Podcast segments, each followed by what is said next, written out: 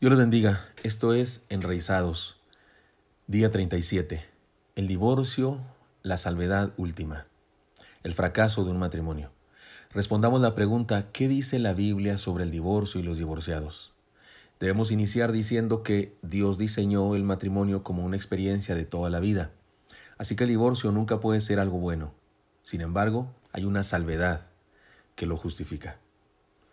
Antecedentes. En el Sermón de la Montaña, que es un resumen de las enseñanzas más importantes del Señor, en su discipulado para los doce, sin que nadie le preguntara, el Señor incluye en sus temas una enseñanza en relación al matrimonio y el divorcio.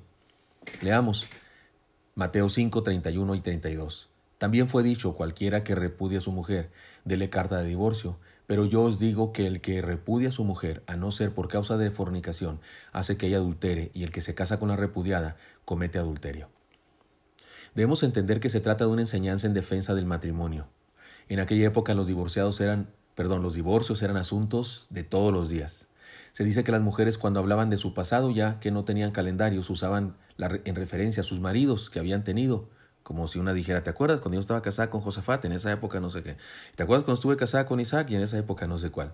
Es decir, sus fechas eran los maridos que habían tenido. Así que el Señor quería que sus discípulos entendieran que el matrimonio es una institución que debe permanecer. Sin embargo, al dar la enseñanza presenta una salvedad. Al decir, a no ser por causa de fornicación, me parece que está diciendo lo siguiente, que el divorcio nunca es bueno. Sin embargo, hay ocasiones en las que se justifica, es decir, que la infidelidad sexual es tan grave que puede ser la causa de un divorcio. El perdón siempre es la mejor opción en un problema matrimonial. Sin embargo, quien ha sido agraviado o agraviada está en su derecho si pide un divorcio. Para muchos la simple palabra divorcio es, en sí misma una grosería. Consideran incluso denigrante mencionarla desde el púlpito, pero la Biblia la menciona y habla al respecto por lo que es importante estudiar el punto de vista del Señor sobre el particular. Por otro lado, no podemos hacer caso omiso de los tiempos modernos. Resulta que cada día son más y más frecuentes los divorcios en nuestra sociedad y de ello no estamos exentos los cristianos, pues tenemos en nuestras iglesias a personas que han experimentado el divorcio, incluso siervos de Dios, pastores. En una forma legalista e intransigente, muchos condenan todos los divorcios y a casi todos los divorciados. Y digo casi a todos porque cambian de actitud sobre el particular cuando se trata de ellos mismos o de su hijo o de su hija o de un ser querido. Es necesario estudiar mejor lo que dice la Biblia y sobre todo lo que dice el Señor. Y la idea de estudiarlo no es para, para ser tolerantes con lo malo, no, sino para dar respuesta a las personas que han experimentado eso, dar, dar respuesta conforme a la gracia y el amor de Dios. En Deuteronomio 24.1 dice, Cuando alguno tomare mujer y se casare con ella, si no le agradare por haber hallado en ella alguna cosa indecente, le escribirá carta de divorcio y se la entregará en su mano y la despedirá de su casa. De este pasaje se hacían dos interpretaciones, una de corriente conservadora y otra de corriente liberal. Samaí, el conservador, decía, o Shamaí, algunas cosas, alguna cosa indecente debe interpretarse exclusivamente como una inmoralidad, adulterio, etc. Pero Gilel, el liberal, decía, debe interpretarse como cualquier cosa que el marido no le agrada, que no haga bien la comida, que hable mucho, que no salude o que salude demasiado, etc. Aprobando de esa manera la tiranía del varón sobre la mujer de acuerdo a las posturas sexistas de aquella época. Esta última manera de interpretar, esta última interpretación, la liberal, por razones obvias, era la que más agradaba a los hombres del tiempo de Jesús, razón por la cual los divorcios eran cosa cotidiana. Muchos jóvenes, muchas jóvenes mujeres se resistían a casarse debido a lo inseguro que era hacerlo. Esta trágica herida para el matrimonio era una influencia griega y pagana sobre la sociedad romana y sobre el pueblo judío. Por consecuencia, los griegos consideraban que se debía casar el varón solo por cuestiones de dignidad y tener hijos, pero que debía tener una o más concubinas para experimentar placer. Luego entonces el matrimonio era en el tiempo de Jesús. Perdón, en el tiempo de Jesús estaba en peligro, el matrimonio estaba en peligro. Y en, y en su sermón de la montaña, el Señor habla sobre el tema, reinterpreta una vez más la tradición humana de la ley y nos dice el concepto correcto que debemos tener. Ahora bien, ¿qué dice este pasaje? Y otros, otros donde se maneja este, esta, este tema. Déjeme ir diciendo las enseñanzas en este que todavía son antecedentes. Jesús no condena todos los divorcios. Está claro que divorciarse no es una gran bendición, no es una cosa buena ni algo que se deba buscar ni presumir cuando se ha encontrado. No es, no es un buen testimonio de gratitud. Pero en, en, este pasaje se nos dice que hay una razón que justifica el divorcio, la traición de uno de los cónyuges para el, para el otro.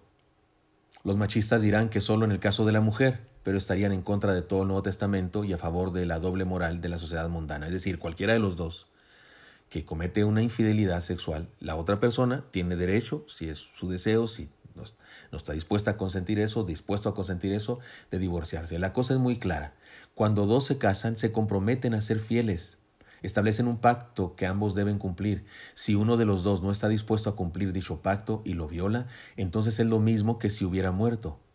El otro está libre de no seguir con el pacto él mismo. Entre cristianos tenemos una opción antes del divorcio, el perdón.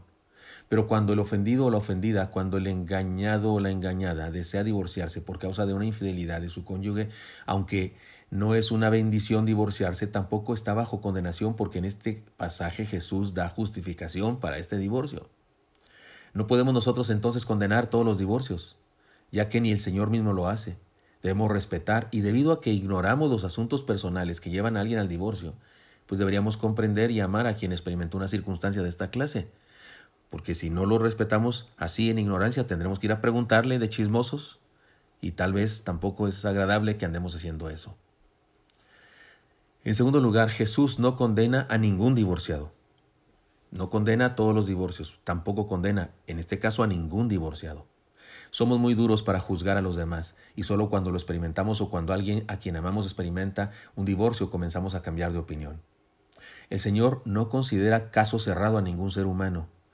El Señor no da carpetazo a ninguna de sus criaturas. Siempre hay esperanza de restauración, siempre hay una oportunidad de comenzar de nuevo. Nadie está condenado a vivir en soledad o a vivir sin oportunidad de realización solo por los preceptos religiosos, legalistas. Jesús nos ofrece vida en abundancia, como dice Juan, Juan 10:10. El ladrón no viene sino para hurtar, matar y destruir. Yo he venido para que tengan vida y la tengan en abundancia. Cualquier persona, precepto, tradición que nos impida vivir la vida en abundancia que Jesús nos ofrece es un ladrón y salteador. Que somos pecadores, que fallamos, que fracasamos por necios, no hay duda. Pero la palabra dice, si confesamos nuestros pecados, Él es fiel y justo para perdonar nuestros pecados y limpiarnos de toda maldad. Primera de Juan 1.9. Es decir, el, divorcio no, no, es un pecado con secuela que permanece y permanece y permanece per seculam seculorum, como dirían en la misa los sacerdotes, para siempre. Es decir, sí, si el divorcio es, una, es algo desagradable, ofende el plan original de Dios. Y, y, si, y si ambos tuvieron la culpa, si ambos pecaron, si ambos violaron sus pactos y se divorciaron, ¿qué? Esa persona ya está tachada para siempre, ya está perdida para siempre, está el archivo muerto, no tiene gracia de Dios nunca para su vida. Eso no se justifica en la Biblia, eso no se sostiene con la palabra del Señor. Eso no puede ser sostenido con la pared. Por eso digo, Jesús no condena a ninguno de sus divorciados, porque si condena a los divorciados, entonces condena a todos, a, todos, toda la iglesia, porque la iglesia sigue habiendo personas que mienten y personas que se roban los diezmos y personas que, que insultan, personas que envidian, personas que tienen soberbia, orgullo, etcétera, etcétera. No podemos condenar a los divorciados, no podemos forzar a la Biblia a ceñirse a nuestros preceptos sociales corruptos. La Iglesia debe tener las puertas abiertas a los hombres y a las mujeres del mundo sin importar su situación para acercarles a Dios, para ayudarles a encontrarse con Él, de tal manera que sus vidas sean transformadas, renovadas y vivan la oportunidad de realizarse, de comenzar de nuevo. ¿No, ¿No sería eso precisamente el nuevo nacimiento? Aún los ya cristianos que experimentan un divorcio no podemos condenarlos ya que la gracia de Cristo está vigente durante toda su vida y no solo para momentos de antes de la salvación. Comprendamos, apoyemos y ayudemos a los hermanos que han experimentado una situación así. He enseñado este punto de vista porque es mi punto de vista muy particular. En otros lugares hay gente que me acusa de que voy a causar divorcios por, por esto que digo. Y no, es absurdo, es absurdo. La gente no se anda divorciando después de escuchar un sermón. esto que digo yo aquí esta enseñanza que digo acá, que, porque en la Biblia aparece una justificación para el divorcio. Esta enseñanza que digo acá lo que pretende es eh, mostrar gracia a las personas que han experimentado una situación difícil. O sea, además de que han experimentado la desgracia del divorcio, todavía tienen la, crítica, la condenación y la, violencia moral de la iglesia. Oiga, entonces, entonces que no le llamen rebaño a la iglesia, porque no es rebaño, es, es es una escuela de preparatoria en donde te hacen bullying porque tienes una circunstancia determinada. No, la iglesia está para restaurar y para amar y para mostrar la gracia del Señor. En tercer lugar, Jesús condena la poca estima por el vínculo matrimonial. Este es el punto clave. Lo que el Señor está atacando es, en esta parte de su discurso, es la poca estima para el matrimonio en la que estaban cayendo los judíos de su época. Era para ellos tan sencillo como firmar un documento. El matrimonio había venido a ser simplemente un asunto civil y no espiritual como Dios lo había planeado. Manifestamos este pobre concepto sobre el matrimonio cuando obligamos a casarse a dos jóvenes por haberse embarazado, sin pensar que casarse no tiene que ver solo con embarazo, sino con amor, con un pacto de dos personas ante Dios. Si dos jóvenes cometen una falta de esa clase y no se aman, ¿no es más grave unirse en matrimonio como si fuera solo un asunto de la ley? O, alguno diría, que se casen para que el hijo que viene tenga familia. La pregunta es, ¿de verdad será una familia lo que va a tener? También manifestamos nuestro concepto deteriorado del matrimonio cuando nos negamos a bautizar a dos hermanos que tienen 20 años de vivir juntos, siendo fieles el uno al otro y cumpliendo todas las condiciones de un matrimonio bíblico, pero que no están unidos por un contrato civil, por alguna imposibilidad social o económica. ¿Es el matrimonio solo un papel? Seguramente no, el matrimonio es un pacto de amor entre dos personas delante de Dios. Esto no quita el que cumplamos preferentemente las leyes sociales de nuestro país y las costumbres religiosas de nuestra iglesia, pero el matrimonio es algo serio que debemos respetar y no tomarlo en poco. Digo esto porque, por ejemplo, en el contexto en el que yo vivo, soy pastor ahora en la Ciudad de México, pero fui pastor en la ciudad de Chihuahua y teníamos misiones allá en la sierra de Chihuahua, allá en la sierra donde para ir al registro civil donde te pueden casar y donde te puede casar el presidente municipal porque no hay más con autoridad para casarte, tienes que, tienes que caminar 12 horas y además tienes que pagar un dinero que no tiene esa persona porque es un indígena que vive allá apenas cultivando maíz y con algunas chivas y resulta que se unen al estilo sus costumbres de aquella época y sus costumbres de su tribu, de su grupo. Y hay personas que dicen, no, no los podemos bautizar porque no están casados por el civil. ¿De qué estamos hablando? Están casados conforme a sus, a sus criterios, conforme a sus normas sociales, civiles, aunque no estén cumpliendo las del país, están cumpliendo las de su grupo. Otra vez, están unidos, son esposos, se ayudan, se, se aman, se, se sostienen mutuamente. sí, ¿de qué estamos hablando? A, eso me refiero, no me refiero a dos personas que viven en la ciudad y viven en una relación que ellos llaman amor libre, y que por irresponsables no quieren casarse. No, no estoy hablando de eso. Estoy hablando de circunstancias en las que en ocasiones es, es, es, difícil o, o, en ocasiones imposible. Supe de una persona, me lo contó mi maestro de seminario, que no se podía casar porque él se llamaba Carmelo, e, era una persona de allá de los Quiché de Guatemala, se llamaba Carmelo y cuando iba al registro civil para casarse con su esposa, el, al, a, la, al, a, la, letra O le, le tenía una colita y parecía que decía Carmela. Entonces le decían, usted no se puede casar porque usted es Carmela y no se puede casar con una mujer, con otra mujer. Y, decía, pero no es Carmela, es Carmelo, aquí está, él es, pero le faltó ahí la colita de la A y, no, lo, no podían casar. Entonces tenían unidos no sé cuántos años, pero tenía que casarlos para poderlos bautizar. Entonces no se podía hasta que, bueno, fue un, un, dinero, siempre pasa eso, ¿no? Un buen dinero pudo aumentar la colita de la A y ya decía Carmel, perdón, quitarle, ya decía Carmelo. Entonces, de eso estamos hablando. Siguiente, Jesús condena el deterioro de la célula básica de la sociedad. Jesús no, perdón, Jesús nos ama y al ver cómo la familia se está desmoronando desde su época, habla a favor del matrimonio para hacernos un bien a los seres humanos. Varias cosas están deteriorando a la familia en aquella época. Estaban deteriorando a la familia en aquella época que todavía son enemigos del matrimonio el día de hoy. Como que, como el sexismo, como el machismo y el feminismo, o machismo versus feminismo la lucha de poder, la pasión por el empoderamiento, el abandono de los roles naturales de uno y otro, hombre y mujer, en el matrimonio desquebrajan los pilares de la moral, el amor, la convivencia sabia. Cuidado con eso. La doble moral, ¿a qué me refiero? A ese vicio de juzgar diferente, de, manera diferente a las mujeres y a los hombres. Es conceder a los hombres algunas libertades que no se le conceden a las mujeres. Por ejemplo, un matrimonio, una mujer y un hombre se, se casan y de pronto el hombre tiene otra señora segundo frente, amante, casa chica, se dice, ¿no? Entonces, ¿qué hace la mujer? Pues se enoja por un tiempo, hace la muina y se quiere divorciar, no sé qué, pero todo el mundo le va a decir, no se divorcie, hazlo por los hijos, la mamá, el papá, la suegra, todo el mundo le va, el pastor le va a decir, aguante hermana, hay que orar, espere, no sé qué, pero ¿qué tal que ella es la que tiene un amante, casa chica, segundo frente? Nadie, ni la mitad de una persona le va a decir al varón, ni modo, compadre, aguántese, hágalo por los hijos, espérese, ore. Nadie. Hasta la mamá de la mujer le va a decir, deje a mi hija, es una pérdida. Eso se llama doble moral y es una aberración. Los papás quieren que sus hijos tengan relaciones sexuales, varones, cuando son jóvenes, pero correrían a su hija de la casa si supieran que ella también tuvo relaciones sexuales. Qué conceptos tan absurdos y aberrantes. La doble moral deteriora el sentido santo del matrimonio, y esto es lo que sí condena el Señor. La tiranía de la ideología de género. Se trata del peligro más grande contra el que se ha enfrentado la sociedad en su historia desde mi punto de vista pretende destruir los valores fundamentales del ser humano estableciendo, establecidos por Dios y atenta contra los principios del matrimonio, del matrimonio de donde surge la familia, si es que la intención detrás de la ideología de género es macabra, es demoníaca, infernal, la destrucción de la raza humana. Más adelante abordaremos este tema. Por ahora solo identifiquemos esta ideología como lo que es un enemigo del matrimonio y la familia. Solamente déjeme decirle aquí que no me aguanto. Los gobernantes del mundo actuales que favorecen este asunto de la ideología de género serán juzgados en el futuro por la historia. Serán juzgados como los que jalaron el gatillo para disparar la bomba más grande que la de Hiroshima, que trae más destrucción a la humanidad que, cualquier otro tipo de bomba. Serán juzgados por eso, como los, los que participaron en una gran destrucción, en una hecatombe moral que trae destrucción a la humanidad.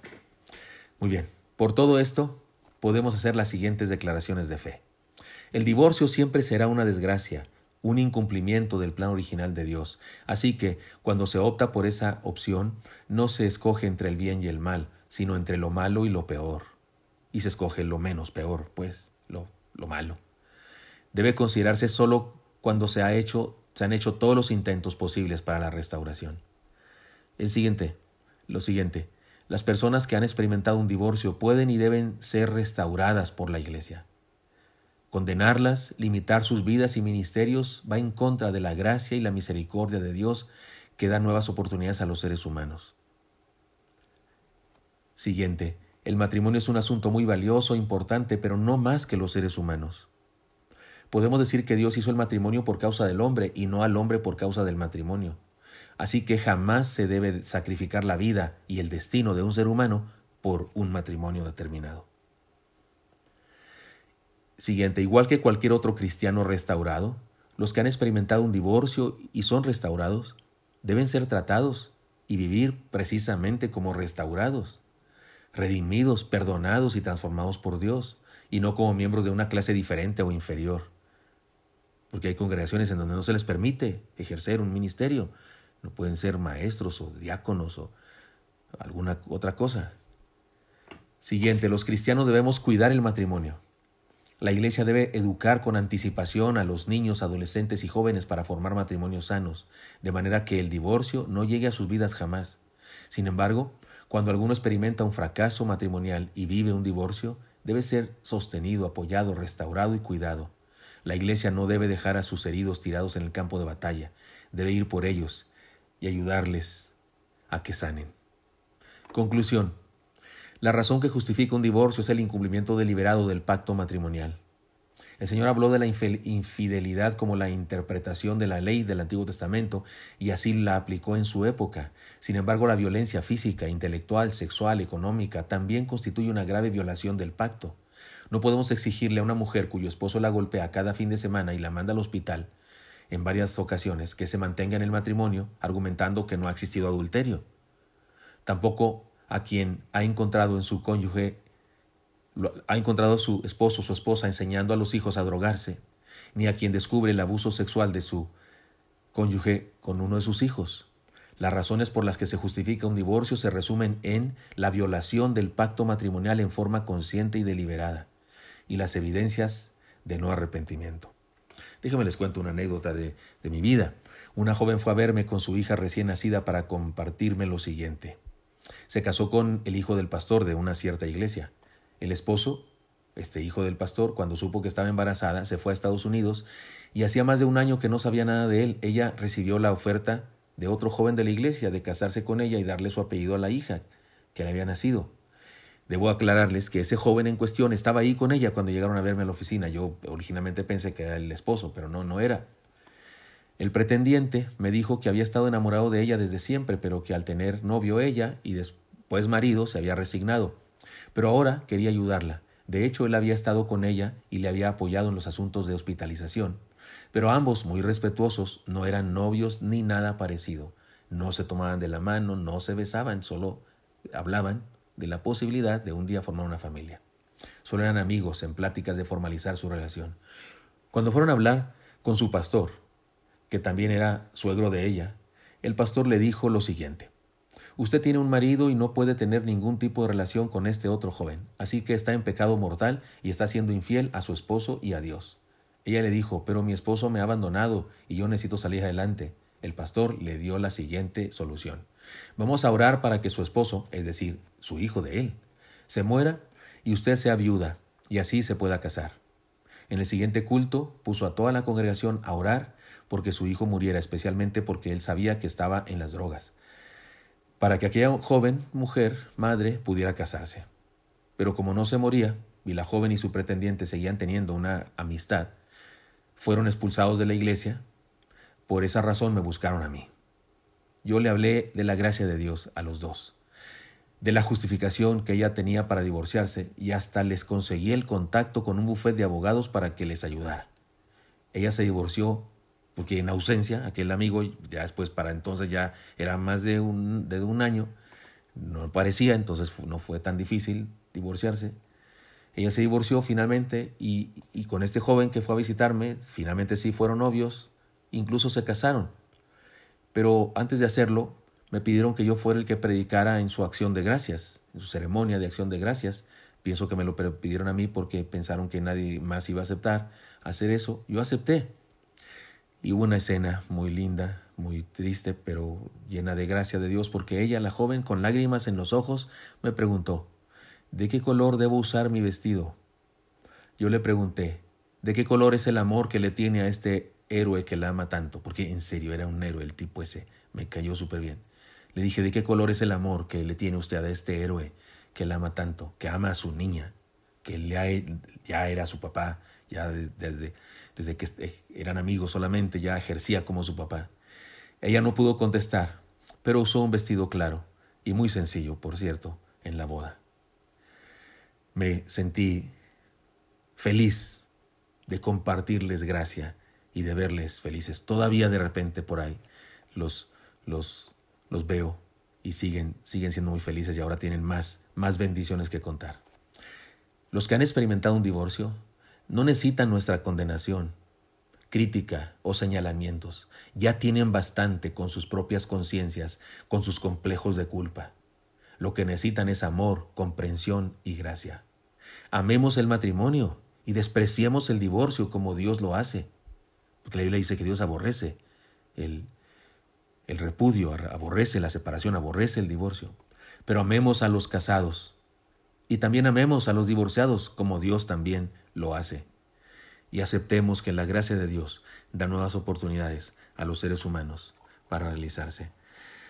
Muy bien, hermano, hermanos, amigos que me escuchan esta, esta doctrina o esta enseñanza, este principio, estas, estas ah, situaciones de la opinión de la palabra del Señor sobre, sobre cuestiones humanas, fracasos, pecados, es importante.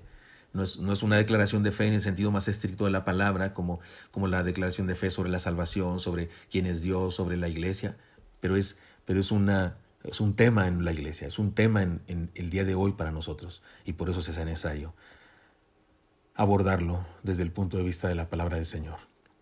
Pido a Dios ser útil para, para bendecirle, compartiéndole esas enseñanzas, las acepte usted tal como las digo o no, igual, igual, espero que sean de riqueza para usted, para reflexión, para análisis.